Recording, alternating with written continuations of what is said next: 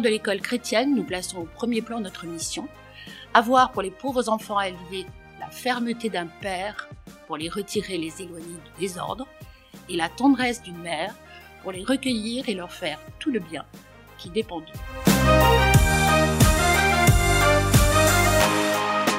Est-ce que tu sais s'il y avait un gros caillou Au gros caillou?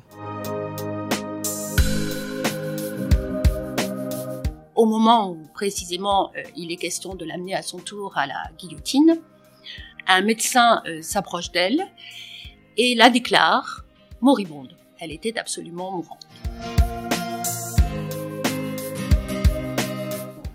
Notre école aurait pu porter le nom de la marquise, finalement, à la place de la Rochefoucauld.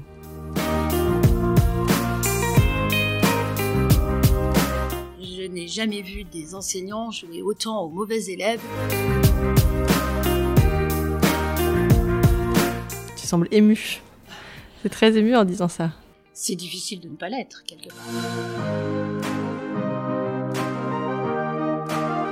Ils m'ont aidé, ils m'ont aidé à trouver le secret de, de mon enseignement. Ne jamais faire de l'autorité, faire l'autorité. Et ne rien faire d'autre les élèves que de les intéresser.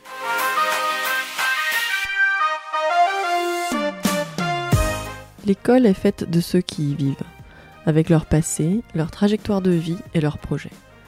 Je suis Elodie Soldani et je vous propose d'aller à la rencontre de ces personnes pour écouter leurs histoires. Bienvenue dans le podcast Écoutez la Roche. «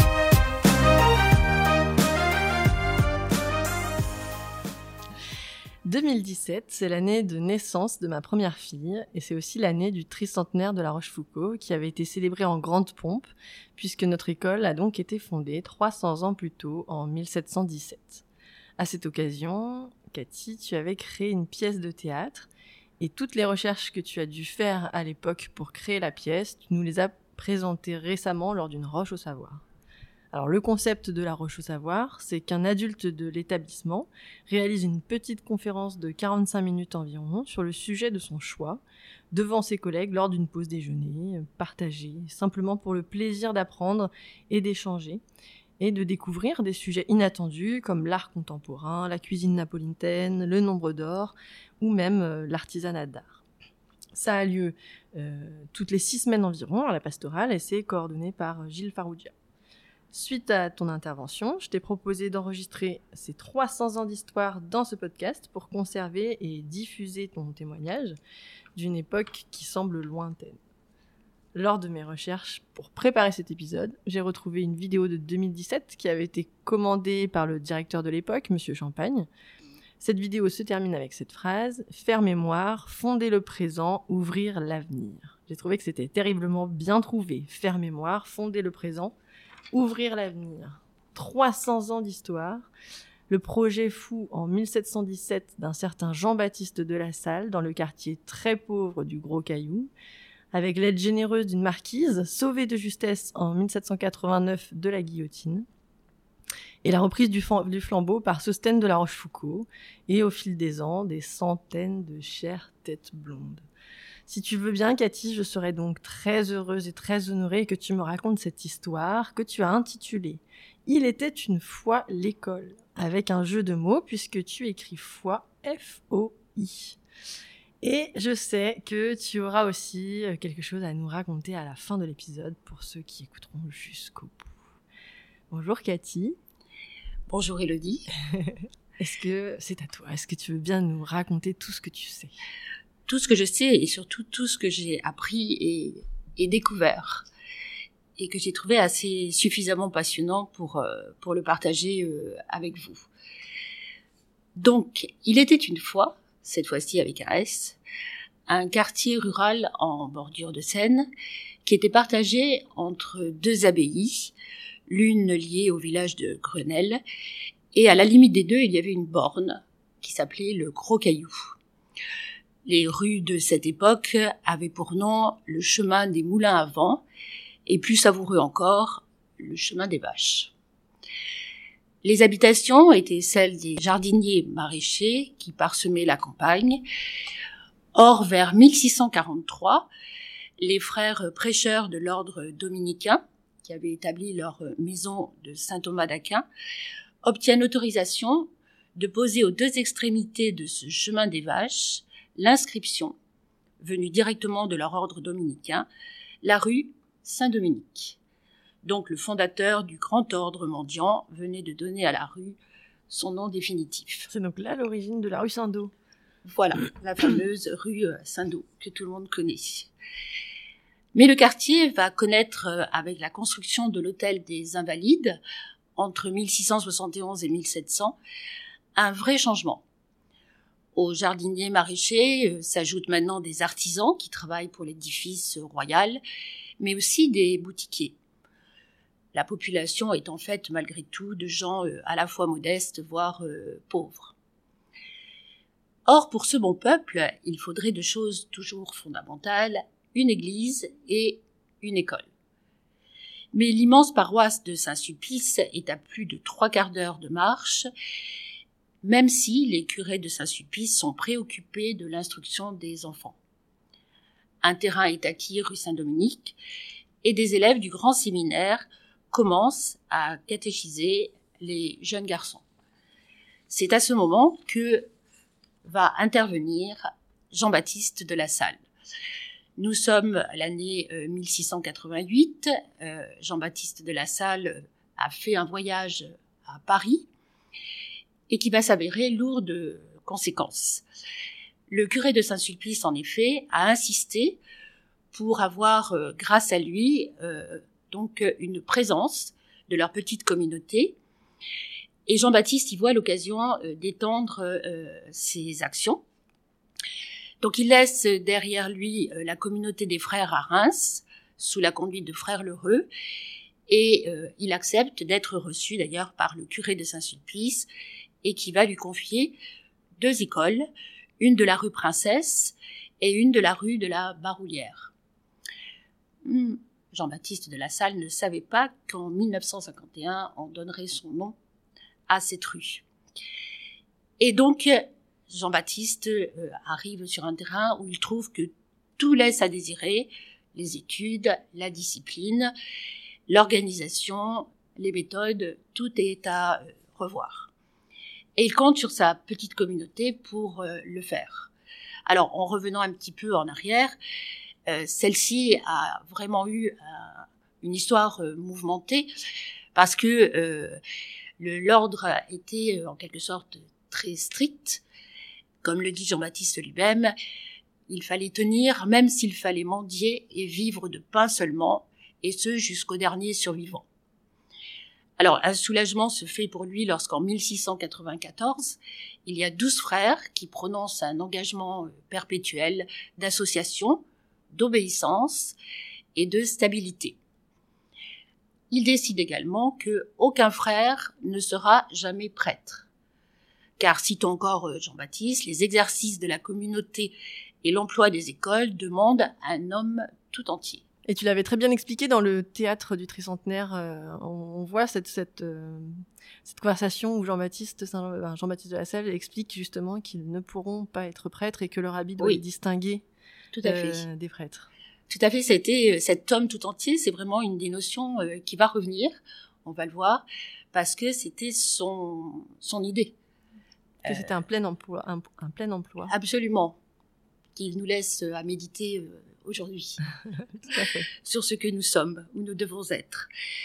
Donc, euh, à partir de ce moment-là, il a été évident que la congrégation garderait un caractère d'institut laïque. Et donc, comme disait Jean-Baptiste de la Salle, l'important n'est-il pas d'avoir les pieds sur terre tout en ayant le cœur au ciel? Bon, les difficultés ne vont pas cesser de s'accumuler, mais maintenant que euh, justement euh, il est à Paris au milieu des, frères, eh bien, euh, il va songer justement à concrétiser son, son, son projet. Alors ce projet, en fait, pas, ce n'est pas vraiment lui qui va pouvoir le mener, parce qu'il commence à songer à préparer sa succession. Et c'est plutôt sur euh, la, présence de frère Berthélemy en tant que fondateur de la Société des frères des écoles chrétiennes que Jean-Baptiste va euh, se reposer pour euh, mener à bien euh, celui-ci. Il lui demande donc de laisser la charge des écoles où il se trouve à Rouen et, et même dans une vingtaine de villes de France et de se concentrer sur la capitale pour rendre visite à la communauté lassalienne de la capitale, parce que précisément, euh, c'est un projet qui lui tient euh, particulièrement euh, à cœur. Il a, comme il le dit pour elle, une mission précise. Alors, c'est intéressant de rappeler, eh bien, que Jean-Baptiste de la Salle avait écrit un ouvrage, Règles de la bienséance et de la civilité chrétienne, dans lequel il rappelle les principes essentiels de sa, euh, de sa communauté. Je vous propose de vous en lire un petit extrait. Oui, avec plaisir. Parce qu'il est chargé de termes euh, qui peuvent nous faire, euh, nous faire réfléchir. Notre corps de maître ne doit être ni ecclésiastique ni séculier, mais composé de personnes laïques, sans études et d'un esprit au plus médiocre. et sans vouloir refuser des personnes qui auraient étudié, celles-ci ne seront reçues qu'à condition de ne plus étudier jamais. L'étude ne leur est pas nécessaire. Elle peut aussi être l'occasion de vouloir quitter leur état. Et surtout, les exercices spirituels et l'emploi des écoles requièrent un homme tout entier. Mais la bienséance chrétienne est une attitude de modestie et de respect à l'égard du prochain. Faire attention aux personnes à qui l'on enseigne est le cœur même de notre entreprise missionnaire. Souvenez-vous que vous n'êtes pas venu en communauté pour avoir toutes vos commodités et contentements, mais pour embrasser la pauvreté. Et il ajoute d'ailleurs quelque chose qui est beaucoup plus actuel, tous les désordres, surtout des pauvres, viennent de ce qu'ils ont été abandonnés à leur propre conduite et très mal élevés dans leur bas âge. Au cœur de l'école chrétienne, nous plaçons au premier plan notre mission, avoir pour les pauvres enfants à élever la fermeté d'un père pour les retirer et les éloigner du désordre, et la tendresse d'une mère pour les recueillir et leur faire tout le bien qui dépend d'eux. Ça, c'est textuel je viens de citer Jean-Baptiste de la Salle. C'est un écrit qu'il avait fait parce que du coup c'est exactement l'écrit que tu avais repris dans le spectacle, Tout dans la pièce de théâtre. Voilà, exactement. C'est-à-dire, euh, je trouve que ces propos sont suffisamment clairs euh, et importants pour euh, surtout ne pas les avoir paraphrasés. D'être à la fois le père et la mère. la fermeté d'un père et la tendresse d'une mère. Et alors sans études, ça c'est plus surprenant. Oui, alors c'est ce que j'ai trouvé le plus intéressant, c'était ce désir qu'il avait que euh, les maîtres ne sachent pas plus de choses que leurs élèves, de façon à apprendre en même temps qu'eux et à se former en même temps qu'eux, ce qui évitait cette position de supériorité du maître, qui a le savoir, par rapport à l'élève qui ne l'aurait pas. Et il avait demandé d'ailleurs, il avait interdit à ces jeunes recrues de pratiquer le latin. Oui, j'ai vu ça aussi. Il ne devait absolument pas, il devait oublier qu'il l'avait appris, euh, voire parlé euh, un jour. On va voir que ce n'est pas euh, la seule marche arrière qui va leur demander.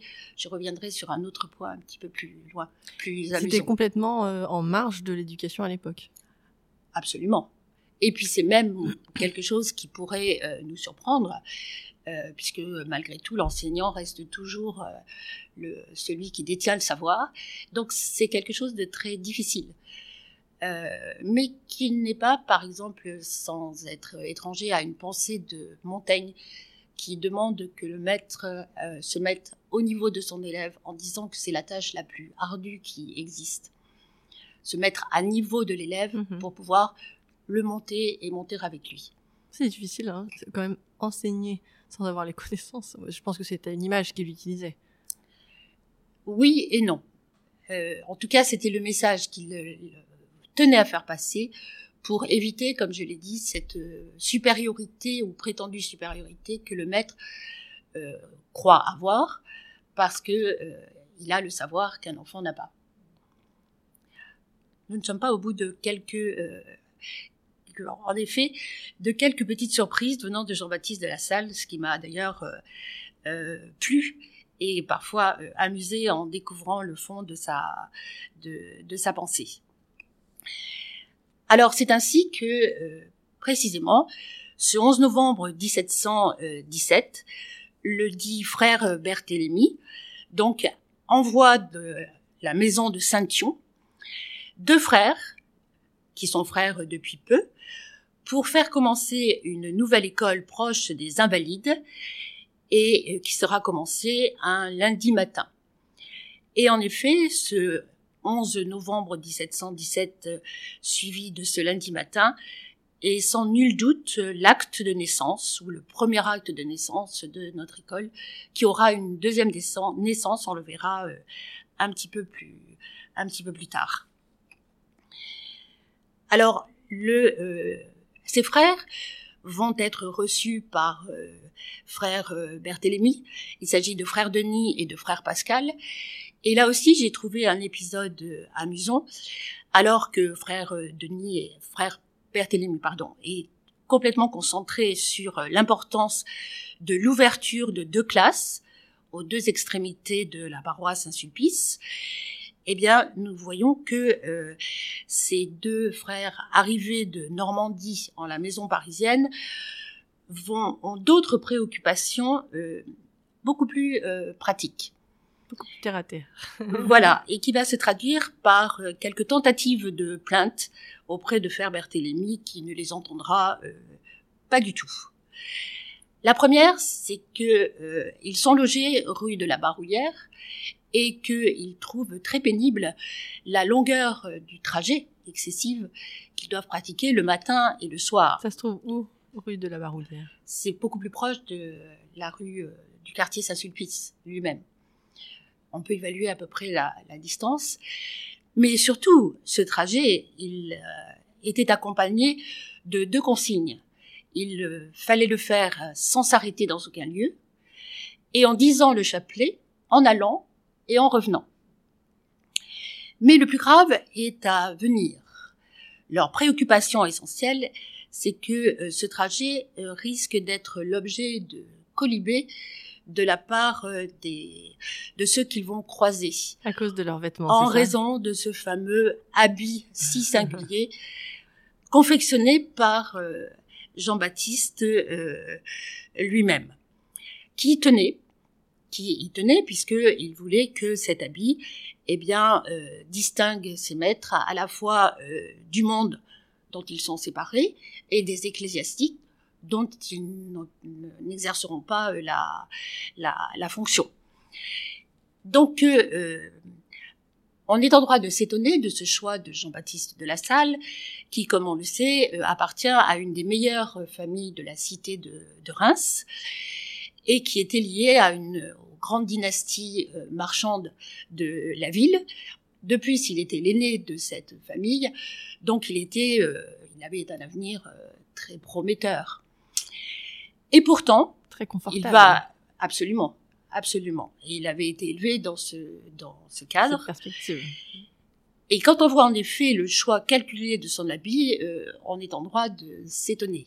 Les quelques précisions euh, que j'ai pu relever euh, font comprendre peut-être l'hésitation des malheureux frères devant le, le porter. Il était fait en serge grossière, avec de simples agrafes pour fermer euh, la soutane. Il avait un manteau avec des manches flottantes sur le modèle des paysans champenois, auquel Jean-Baptiste avait ajouté sur la tête un tricorne militaire et aux pieds de gros euh, souliers. Le tout faisait en effet une silhouette qui déclenchait l'hilarité des habitants de Reims euh, dès le, le, début. Mais le souci de Jean-Baptiste était simplement de les rapprocher encore une fois des pauvres et de les protéger du froid, puisqu'ils étaient voués à faire, euh, comme il l'avait fait lui-même, de constants voyages à pied, bien sûr. Donc, euh, dans cette grossièreté, il voulait, il tenait à rappeler que euh, le statut qui était celui de ses maîtres était essentiellement tourné vers un projet missionnaire, donc en donnant au peuple dès l'enfance des pratiques qu'on ne pouvait acquérir qu'à l'école. Donc il s'agissait en effet euh, de principes de pédagogie qu'il a écrit dans un autre ouvrage, La conduite des écoles euh, chrétiennes, et qui était précisément euh, d'instaurer dans les corps et dans les cœurs des habitudes, de telle sorte que ceux qui les avaient acquises, eh bien, en gardent une marque indélébile. Bien. Alors c'est vrai que le temps passant un peu, Jean-Baptiste de la Salle ne connaîtra pas cette nouvelle école, puisque en janvier 1719, il s'est affaibli. Deux accidents ont précipité le déclin de sa santé. D'abord, euh, il a fait une chute qui le blesse à la tête et qui lui laisse un traumatisme frontal qui va rouvrir la première plaie. Et quand il s'allie, eh bien, c'est pour ne plus se relever à une exception près il a voulu célébrer le 19 mars une messe en l'honneur de Saint Joseph, qui était le protecteur de la communauté. Et cette messe fut sa dernière messe, puisqu'il s'est éteint le 3 avril. Le 3 avril, il a dicté ses suprêmes volontés, dont d'ailleurs l'original euh, est perdu, mais euh, l'esprit euh, demeure. Il s'est éteint quelques jours, quelques jours après. Donc un an et demi après avoir créé La Roche. Absolument. Alors, ça ne s'appelait pas à l'époque La Roche, mais ah, pas du tout. cette école, voilà. Pas du tout. Pas, cette école rue Saint-Dominique. Du Gros Caillou. Du Gros Caillou, voilà. École du Gros Caillou.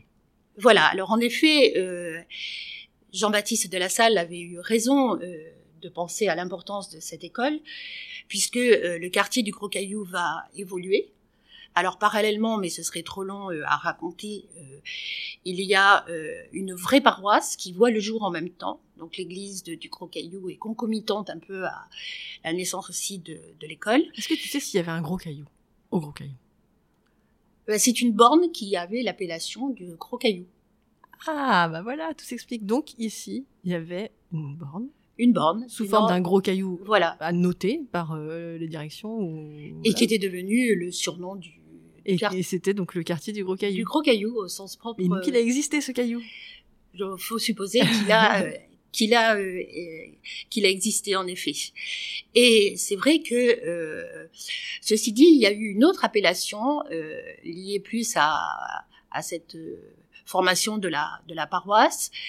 Avec maintenant la possibilité d'y avoir une messe, euh, d'y recevoir les sacrements. Et sur les papiers officiels, quand on parle aussi du quartier, on parle du quartier Saint-Pierre. Mm. Je pense que c'est pour ça qu'après, il y aura l'association des deux, le Saint-Pierre du Gros Caillou. D'accord. Euh, qui est le quartier euh, que l'on connaît un peu sous cette appellation. Aujourd'hui, oui. Alors pour la population, c'est vrai que stabiliser l'école est un de, de ses soucis, mais pour cela, l'idée est quand même qu'il faut éviter à ses pauvres frères les interminables allées et venues avec le Paris de la rive gauche. et donc, il faut précisément les, euh, les loger. Et même, euh, ils ont cette idée que euh, pour les connaître mieux, il faut les avoir pour voisins dans une maison où ils pourront travailler et prier à leur aise. Parce que la crainte était que ben, qu'on les perde. Oui, qu'ils ne et qu'ils ne viennent pas par force contrainte euh, parce qu'elles celles-ci étaient trop, trop, trop pesantes. Alors, c'est faire rentrer réellement dans la communauté. Exactement, exactement.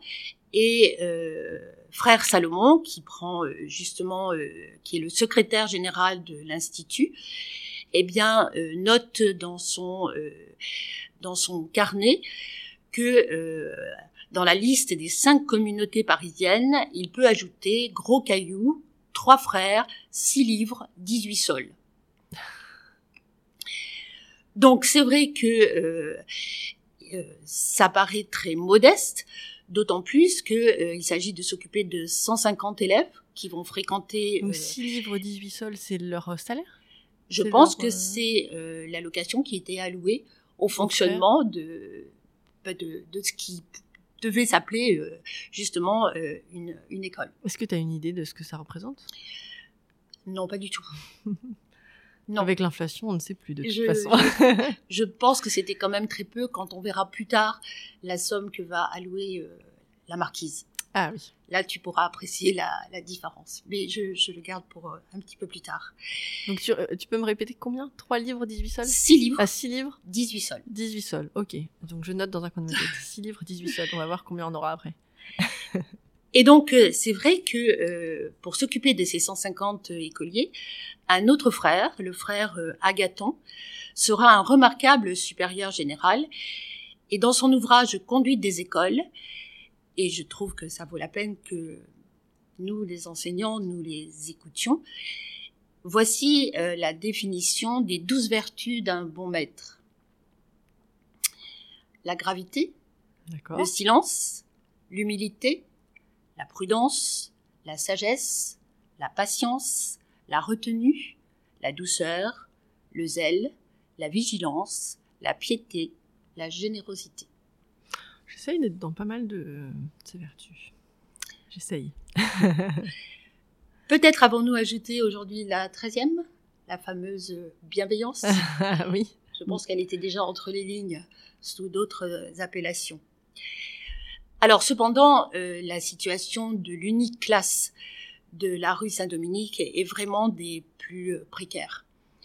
Et ça ressort d'autant plus que euh, dans le quartier, des hôtels particuliers commencent à aborder la rue Saint-Dominique et que les frères se tiennent vraiment à l'écart de toutes ces grandeurs mondaines. En fait, leur vie est particulièrement austère. Leur tâche première, c'est d'initier les enfants à l'alphabet, à la grammaire, à l'écriture, au dessin, aux quatre règles de l'arithmétique, et en laissant une place de choix au catéchisme dans le programme quotidien. Donc euh, euh, pour ces frères de plus, non seulement leur emploi du temps est bien rempli, mais leur discipline est très euh, stricte. Et c'est vrai que par moment, eh bien Jean-Baptiste de la Salle leur manque terriblement pour entretenir leur euh, désir de mener à bien le, projet. Et là encore, euh, j'ai choisi de euh, le laisser parler et peut-être d'avoir encore un petit morceau de ce qu'il aurait pu de ce qu'il aurait pu leur dire. Vous devez regarder les enfants que vous êtes chargés d'instruire comme des orphelins, pauvres et abandonnés. Oui, car ce mal que j'ai identifié, ce n'est pas la pauvreté matérielle en soi, mais cet effet pernicieux, l'abandon. Cette vraie misère que vous voyez autour de vous, c'est l'absence de formation humaine, l'ignorance religieuse et la carence éducative. Ce mal, j'ai voulu lui apporter une réponse adaptée. L'école chrétienne gratuite. Elle seule peut y remédier. Ne vous contentez donc pas de ce postulat. Si tu donnes du poisson aux pauvres, il mangera aujourd'hui. Si tu lui apprends à pêcher, il mangera toute sa vie. Allez plus loin encore, car cet abandon, s'il touche d'abord les enfants des pauvres, existe aussi dans des milieux qu'on croit bien plus favorisés. Jean-Baptiste nous donne quand même encore à méditer aujourd'hui. Oui, tout à fait. Alors nous allons aborder maintenant un deuxième euh, épisode puisque le temps continue à avancer et que euh, s'annonce cette fameuse année de 1789 donc personne n'est sans ignorer que euh, elle fut assez euh, bouleversante. c'est moins qu'on puisse dire. Voilà, et c'est vrai que en résumant par quelques termes, les États généraux à Versailles, le serment du jeu de paume, l'Assemblée nationale constituante, la Révolution, bon, le vent de la tourmente de l'histoire balaye tout sur son passage. Et nous allons voir que euh, dans les 119 communautés des frères des écoles chrétiennes, le bilan est très lourd.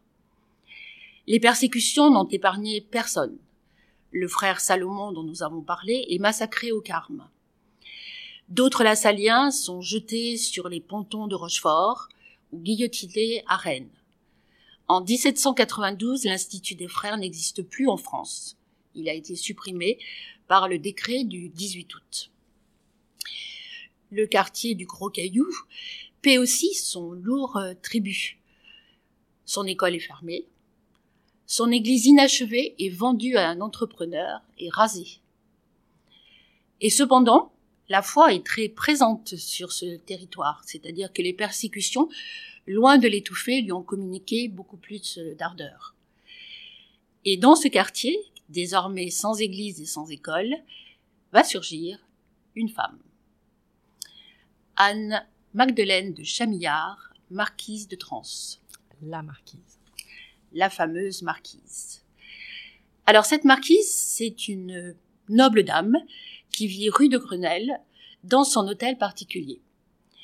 Mais le quartier la connaît parce qu'elle fait preuve d'une générosité pour les enfants pauvres du quartier et qui est très reconnue. Elle est à la fois estimée et elle est respectée par euh, tous. Et c'est pour ça qu'il va y avoir une véritable émotion lorsque le drame arrive. C'est qu'en tant que euh, noble dame, elle va être arrêtée pendant la terreur et promise à la guillotine. Alors, la marquise a connu un épisode particulier. En effet, euh, elle est arrêtée, elle est emmenée dans un cachot euh, absolument glacial qui ne lui réussit pas du tout et qui pourtant, on pourrait dire, va lui sauver la vie, puisque euh, au moment où précisément il est question de l'amener à son tour à la guillotine, un médecin s'approche d'elle et la déclare moribonde. Donc n'ayant pas besoin d'être guillotinée puisqu'elle était à deux doigts de, de mourir. Tout à fait. Elle était absolument mourante. Donc, elle fut épargnée. Elle s'est traînée jusqu'au quartier. Et là. Épargnée et libérée, du coup? Ben, c'est-à-dire que on l'a euh, laissée, euh, voilà. sur le pavé. Toute sur le pavé, dans le sens où elle était euh, comme une sorte de cadavre existant. Et finalement, elle a pu regagner le quartier. Et quand elle est arrivée au quartier, et c'est là que les habitants du quartier l'ont cachée, l'ont mise en sécurité. Ce qui fait que euh, elle a fait un vœu que si véritablement euh, elle s'en sortait, elle consacrerait son argent et son temps à aider précisément le quartier modeste du Gros Caillou et en particulier à s'occuper des enfants. Ça veut dire que le quartier la cache parce que euh, elle est reconnue comme une femme généreuse euh, qui a toujours fait le bien autour d'elle? Tout à fait. Elle était déjà connue. Donc en fait, ils l'ont euh, protégée ben, très très certainement d'une deuxième arrestation euh, ou en tout cas, elle était menacée comme l'étaient tous ceux qui ont eu droit à ces arrestations arbitraires. C'est un beau message aussi, ça. C'est que finalement, elle emporte avec elle ce qu'elle a donné. Hein. Exactement. D'autant plus que elle va tenir parole. Et en effet, elle va pouvoir un jour euh, annoncer aux frères qui sont là, eh bien que euh, une école va pouvoir euh, ouvrir ses portes. Et c'est vrai que ce geste de la marquise de Trans, eh bien, va permettre toute la restauration de l'institut des, frères. Et le temps ayant passé, la marquise a décidé de faire les choses très bien donc, euh, elle va soumettre son projet au premier consul, un certain Bonaparte, ah. Et qui reçoit sa demande sous forme de rapport, très exactement le 25 février 1803. Voici ce qu'elle a écrit. Citoyen premier consul, Madame Chamillard, veuve de Trans, ayant pendant les orages de la Révolution trouvé protection et sûreté au milieu des habitants du Gros Caillou, désire témoigner sa reconnaissance en formant dans ce quartier un établissement qui tournerait au profit des enfants des indigents. Elle se propose d'y louer un local où elle ferait gratuitement enseigner à ses enfants les premiers éléments de la religion. Et elle poursuit euh, donc euh, cet écrit. Le premier consul Bonaparte note de sa propre main approuvée, signe ce décret et revoilà la deuxième naissance, en quelque sorte, de, euh, de l'école. Donc l'école qui avait été fermée Qui avait été fermée et euh, qui retrouvait une seconde... En quelle année là? Une seconde vie. Là, nous sommes le, euh, en le 25 février 1803. D'accord. pas, pas tout de suite après quand même. Non, il y a bien une dizaine, Mhm. pratiquement une dizaine d'années qui s'est qui s'est écoulée. Et là, Madame la Marquise va décider d'un versement de 70 000 francs donné à l'établissement un- qui sera géré par trois maîtres et un aumônier. Mais tout à l'heure c'était 6 livres 18 sols et maintenant c'est 70 000 francs. Comment faire? Voilà, c'est pour ça que je parlais d'une disproportion de, oui, de certains, euh, de certains chiffres. C'est une, un véritable, une véritable générosité. Et le 16 juillet 1803, tout fut signé dans son salon de l'hôtel, donc euh, qu'elle avait rue de rue de, Grenelle. de Grenelle. Le temps passe encore, et donc euh, nous nous trouvons euh, maintenant le 23 septembre 1817, et la marquise prend euh, la décision de faire son testament. Et elle a l'intention de confier la succession de son projet à notre troisième personnage annoncé en prologue, un certain vicomte Ambroise de la Rochefoucauld, qui est son cousin. Et donc, euh, elle s'adresse ainsi à lui, ou plutôt elle parle de lui en disant le vicomte de la Rochefoucauld prendrait sur la rente à elle-même pour payer les loyers de l'école du Gros Caillou, tant que cette école serait tenue dans les principes de l'Église catholique, apostolique et romaine, sans aucun égard aux nouveautés. C'est la règle. C'est le testament, on pourrait presque dire moral, euh, donc de la euh, morale et à la fois matérielle de, de la marquise, qui va s'éteindre trois ans plus tard, le 10 avril 1820. Et elle a laissé d'ailleurs euh, l'exemple de toutes les vertus, à tel point que les frères, désormais orphelins, eh bien, avaient décidé de l'appeler Tendre Mère. Ce sera son surnom d'ailleurs. Notre école aurait pu porter le nom de la marquise, finalement, à la place de la Rochefoucauld.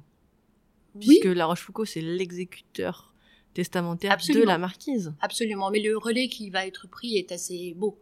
Il est sans discontinuer euh, jusqu'à euh, bah, pour les pour les années qui, qui suivent. D'accord. Alors ce n'est pas, euh, contrairement à ce que l'on pourrait penser, ce n'est pas euh, Ambroise de la Rochefoucauld euh, euh, qui va surtout s'occuper de l'école pendant longtemps, puisque euh, il décède en 1841 et euh, celui qui est devenu euh, Sostène Ouais, II de la. Rochefoucauld, le second duc de Doudoville, eh bien va poursuivre son action jusqu'à euh, jusqu'en 1864. Oui, c'est ça, c'est Sostène de la Rochefoucauld. Et tu connais son lien par rapport à... en- euh, Alors le premier Sostène de la Rochefoucauld euh, était également, enfin était le cousin de euh, la marquise et c'est son fils, précisément Sostène II de la Rochefoucauld, qui prend le relais donc de ce qu'avait commencé euh, son Père. de ce qu'avait commencé son père.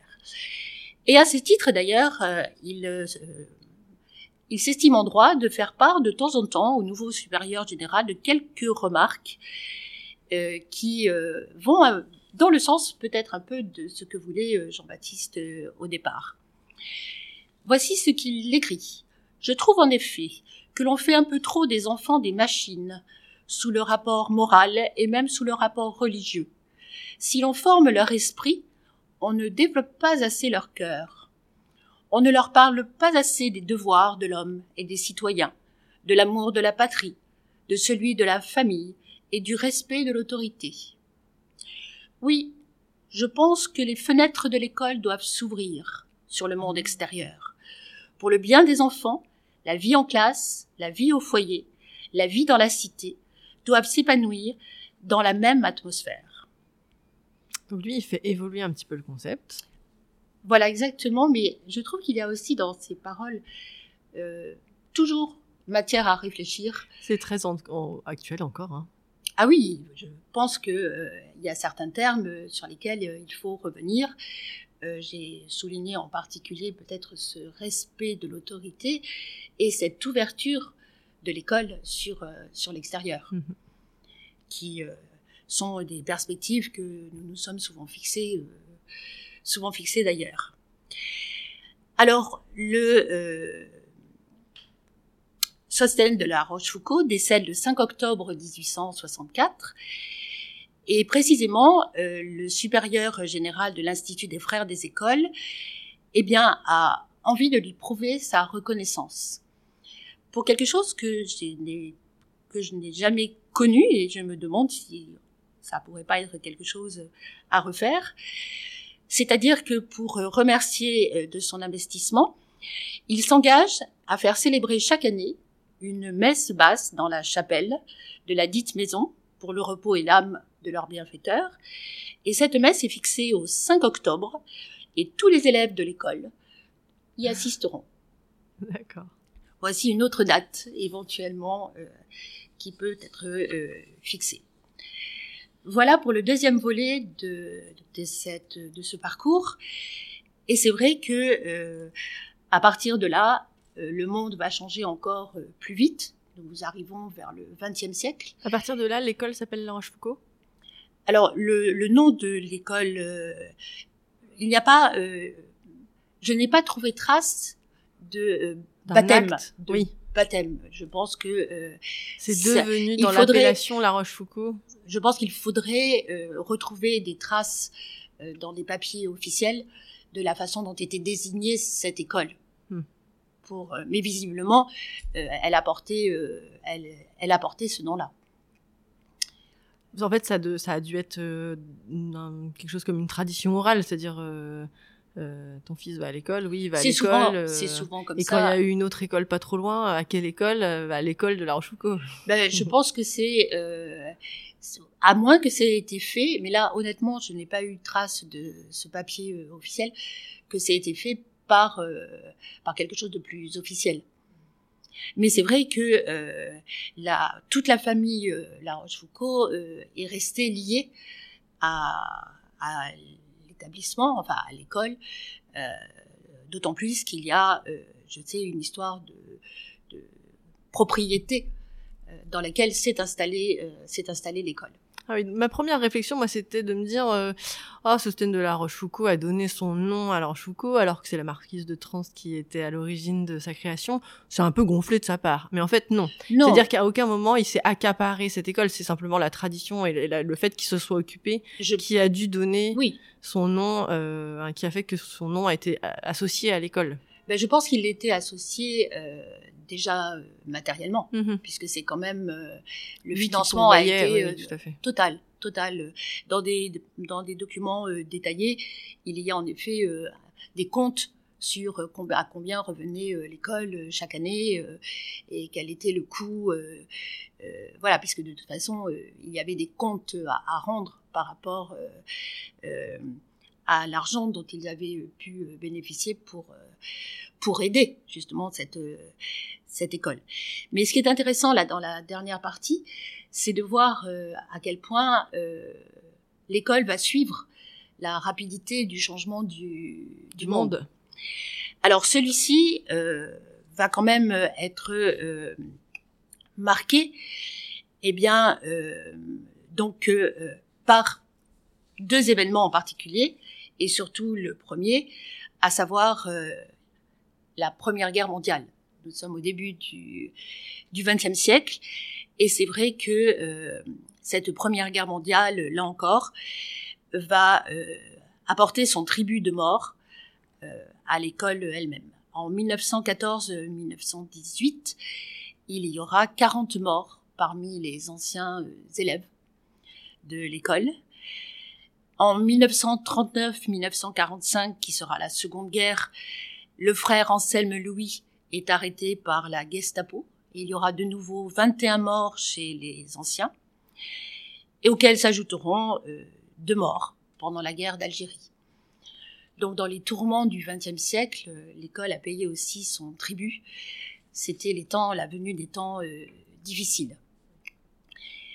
Pourtant, l'école grandit petit à petit et elle compte maintenant 600 élèves et le patronage de la famille de La Rochefoucauld s'exerce toujours.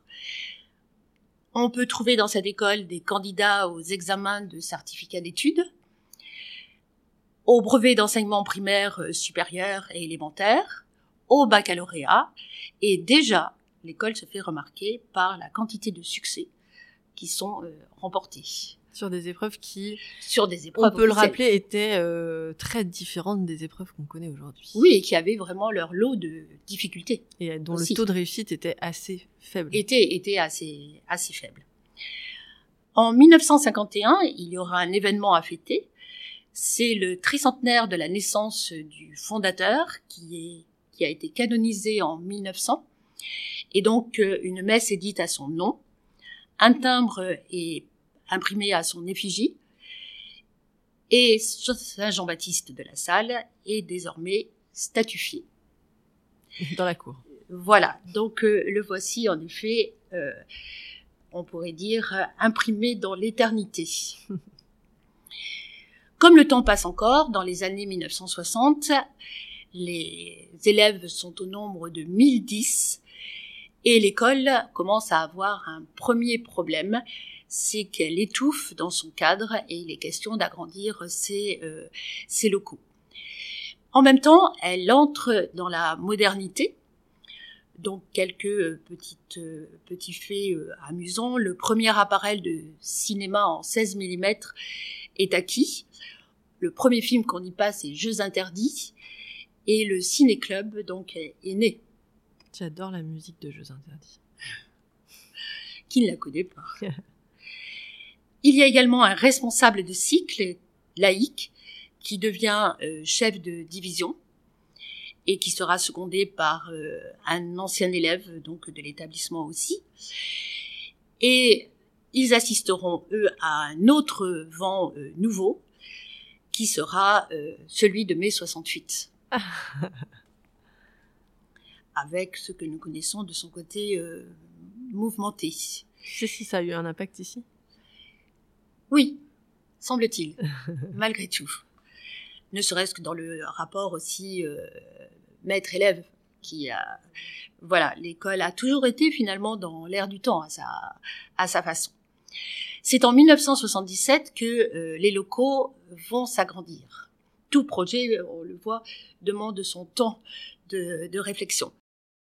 Alors, euh, un premier vrai chantier vient de s'achever les classes du primaire partent rue Claire. Elles vont s'installer dans les locaux des sœurs euh, de Saint-Vincent de Paul. Là, c'est la naissance de la Petite Roche. Des classes spécialisées sont aménagées. Un gymnase est aménagé aussi. Et un self souterrain permet, tout cela permet à la Grande Roche de respirer un peu mieux. Pourtant, là, un autre événement va avoir lieu les frères sont de moins en moins nombreux. Et donc le frère visiteur va décider de les retirer de la Rochefoucauld. Et donc il faut nommer maintenant un directeur pour remplacer ces frères-là.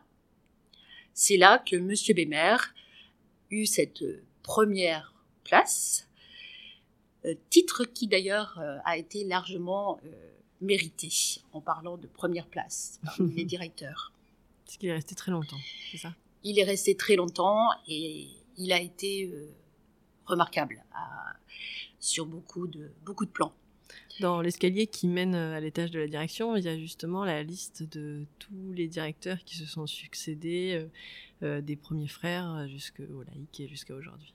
Oui, mais la rupture, c'est lui qui l'a faite parce qu'il est un directeur laïque, mhm. ce qui s'est poursuivi ensuite. Et donc, il y a plusieurs décisions euh, que va prendre euh, Monsieur Bémer euh, d'ailleurs. Sa première décision a été l'arrivée des filles en 1983, dès la sixième, puisque et l'école va désormais être mixte. Tout le monde voyait dans cette idée de l'arrivée des filles un apaisement pour, les euh, garçons, trop, agités qui euh, devenaient et qui étaient très agités, surtout dans la cour de récréation où il y avait, euh, disons, la nécessité de règlement de compte qui, bizarrement, avec l'arrivée de ces jeunes demoiselles, a complètement cessé. D'où l'intérêt des groupes mixtes. Absolument, pour... à l'école, dans les entreprises, que, partout. Ce qui ça a été une nouveauté puisque, euh, en fait, il y avait une sorte de jumelage entre l'école de La Rochefoucauld garçon Mhm. et l'institut de l'Alma Fille. fille. Même si ce jumelage euh, disparaissait un peu au lycée, mais selon une euh, formule euh, un peu perturbante, puisque on envoyait les garçons non scientifiques dans l'école de filles et on faisait venir les filles scientifiques dans l'école de garçons. Donc euh, c'était réparti de cette façon-là. Exactement. La Et Roche, les sciences, et l'Alma, euh, littéraire, euh, économique aussi. Voilà, exactement. Pour euh, et beaucoup d'enseignants, euh, dont d'ailleurs j'ai fait partie, étaient sur euh, les deux écoles, les deux établissements. Et puis en 1987, une section B est ouverte. Et donc euh, La Rochefoucauld n'a plus sa vocation uniquement scientifique. La décision a été prise lorsqu'il y a une classe entière de garçons qui a failli partir à l'Alma. Alors section B, pour moi qui n'ai connu que les S et les ES, c'est euh, La répartition économique. était assez facile. Les A étaient les purs littéraires, les B étaient l'économie, Ok. et les C et D étaient les scientifiques, Ok. avec les C purs mathématiques et les D euh, un petit peu plus euh, SVT. Ah, ben voilà, parfait. Voilà, donc euh, euh, il est, la décision est prise que cette section B soit ouverte et elle va se retrouver d'ailleurs euh, en route pour euh, justement une aventure à peu près constante puisque aujourd'hui, non même plus aujourd'hui, mais il y a quelques années, l'appellation est passée de B à ES et est passée d'une classe à deux. Mhm. Lorsqu'on a vu une année une classe de ES à 42 élèves Eh oui. il a fallu prendre une autre décision. Donc en fait, elle n'a pas été ouverte pour rien et des élèves s'y sont euh, Et elle a largement été euh, maintenue, euh, oui, oui, illustrés. tout le temps après. Tout à fait. Je garde un souvenir assez ému puisque j'ai été le professeur de cette euh, classe, la De B. première, La première classe la B. première première B. Voilà, sur la demande de Monsieur Bémer d'ailleurs. Donc, euh, l'éternel problème de l'école demeure. Eh bien, son problème, c'est celui de toujours une grande ambition et de petits murs. Et c'est comme ça que euh, un miracle va se produire euh, lentement, parce que chacun des quatre directeurs euh, qui vont suivre Monsieur Bémer vont apporter une pierre à l'édifice d'aujourd'hui. Ainsi, en 1997, Monsieur Bémer avait inauguré un magnifique gymnase en sous-sol que nous connaissons et que je crois beaucoup d'écoles euh, nous envient. Ouais, qui ont servi pour les épreuves du bac encore. Absolument. Où les élèves sont à l'abri de la canicule. En ce moment, oui, tout à fait. Euh, mais il a quand même sa vocation à former de beaux sportifs. Et qui forment évidemment de beaux sportifs. voilà, de, très complet. de, de qualité. On a des équipes de badistes qui sont formidables. Remarquable, euh, Mm. tout à fait. En 2003, euh, Monsieur Rouleau du Gage euh, va ouvrir l'école à la fête de la musique et euh, c'est lui qui ouvrira à l'école une véritable salle de théâtre qui est donc euh, qui se trouve de- à l'endroit euh, où était l'ancien gymnase, qui n'a pas eu tout de suite l'élégance qu'elle a euh, aujourd'hui. Là, les sièges ont été refaits récemment. euh, Autre envie ils que sont- suscite Elle est très belle. cette notre école. En 2005, Monsieur Retourné aura un chantier, euh, on pourrait dire euh, virtuel, mais euh, non euh, difficile, c'est-à-dire de convertir les enseignants à l'heure de l'informatique. Et comme j'avais eu l'occasion À de forcée. te le raconter, euh, ayant assisté à ses débuts, je n'ai jamais vu des enseignants jouer autant aux mauvais élèves que lors de cette transition. C'est-à-dire euh, ne comprenant rien et surtout ne voulant rien comprendre, puisque euh, mesurant euh, peut-être tout ce que ça allait entraîner comme changement. Là, l'idée, c'était que les profs étaient obligés de mettre leurs notes et leurs appréciations en ligne. Voilà, tout passer de ce qui était manuscrit dans la machine. Et donc euh, des outils à maîtriser. Et honnêtement, euh, les premiers logiciels qui ont été proposés n'étaient pas non plus euh, tout performant qu'aujourd'hui. Tout à fait au point, ce qui donnait un, un argument de poids aux, euh, aux, enseignants. Mais il y a eu une très jolie euh, collaboration entre enseignants, parce qu'il y en a qui ont été tout de suite doués et qui ont très généreusement aidé les pas doués. et qui en plus, comme je l'ai dit, jouaient à vraiment ne pas l'être. Dans quelle catégorie te trouvais-tu je laisse tout le monde deviner ce qu'il littéraire peut aimer dans son face à face avec la machine que maintenant aujourd'hui euh, je maîtrise. À la perfection. Voilà, on va dire ça tout en gardant euh, un grand goût pour euh, le manuscrit, le papier et le crayon.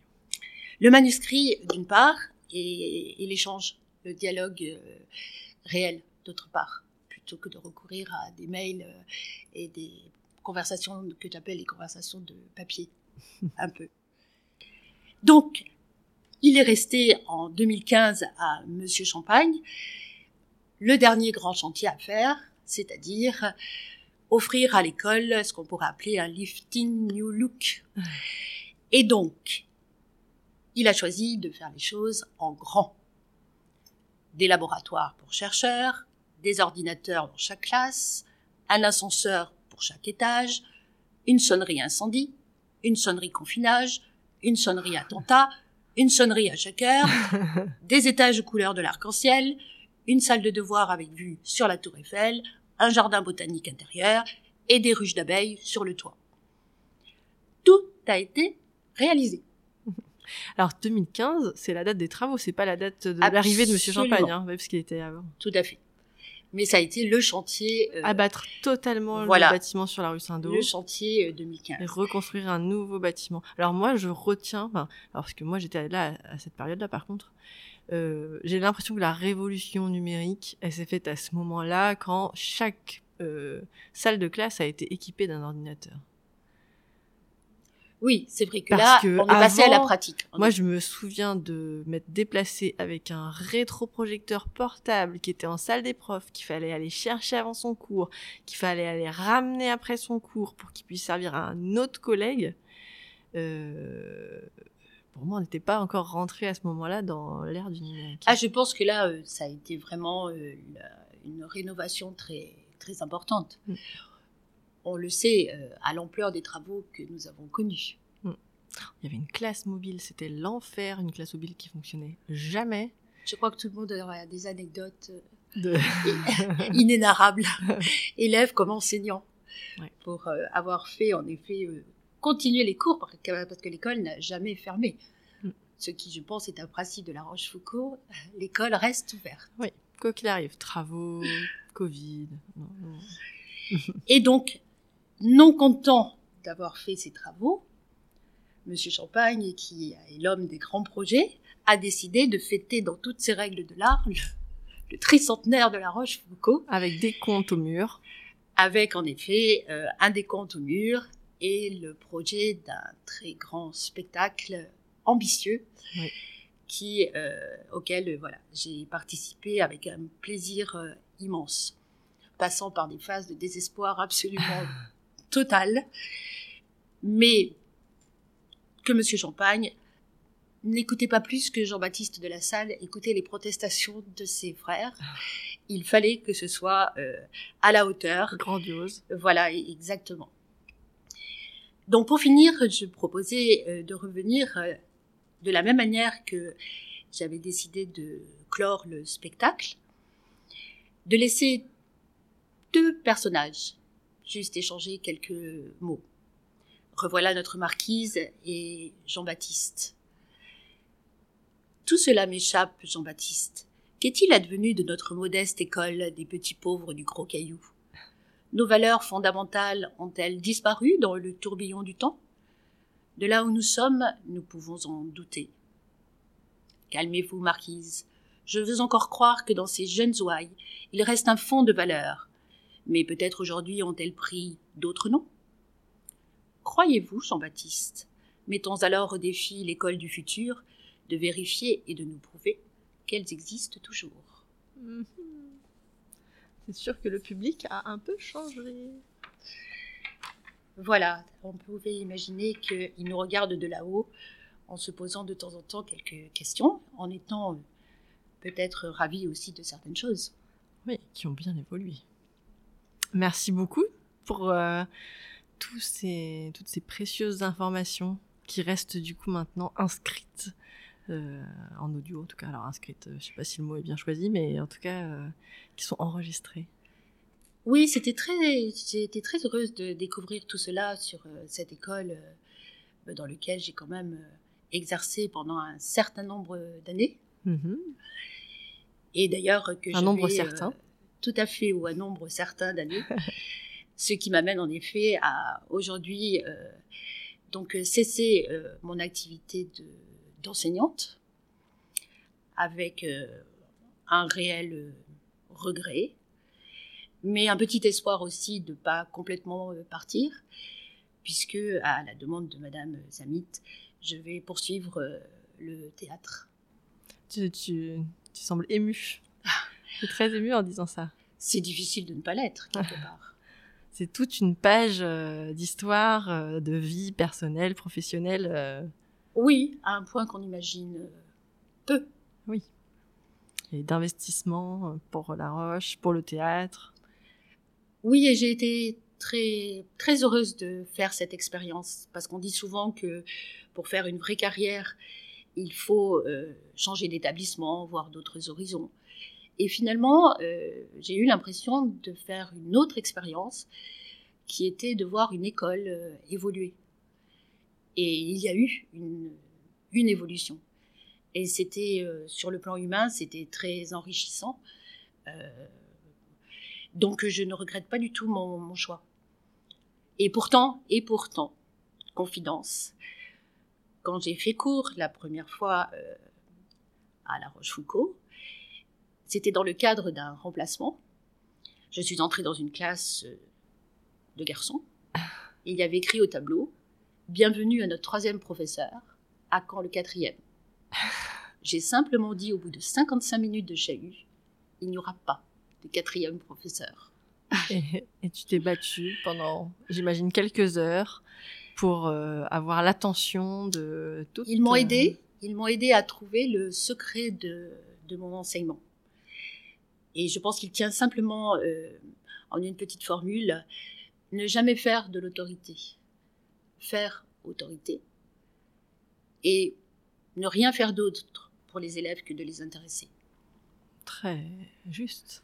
Ah, je pense que c'est le verbe, le verbe clé. Bah, merci beaucoup. C'est peut-être un conseil pour les jeunes profs. je n'irai pas jusque-là. Je pense que vraiment ce métier, chacun le fait euh, avec plein de dimensions euh, personnelles. Et c'est souvent comme ça qu'il réussit, hein, d'ailleurs. Mais ce n'est qu'un au revoir, puisque on pourra encore venir voir euh, tes pièces. Vous êtes invité. Formidable. Dans la grande famille du théâtre, qui existe elle aussi depuis un petit nombre d'années. On sera au rendez-vous. Merci Cathy. Merci beaucoup Elodie.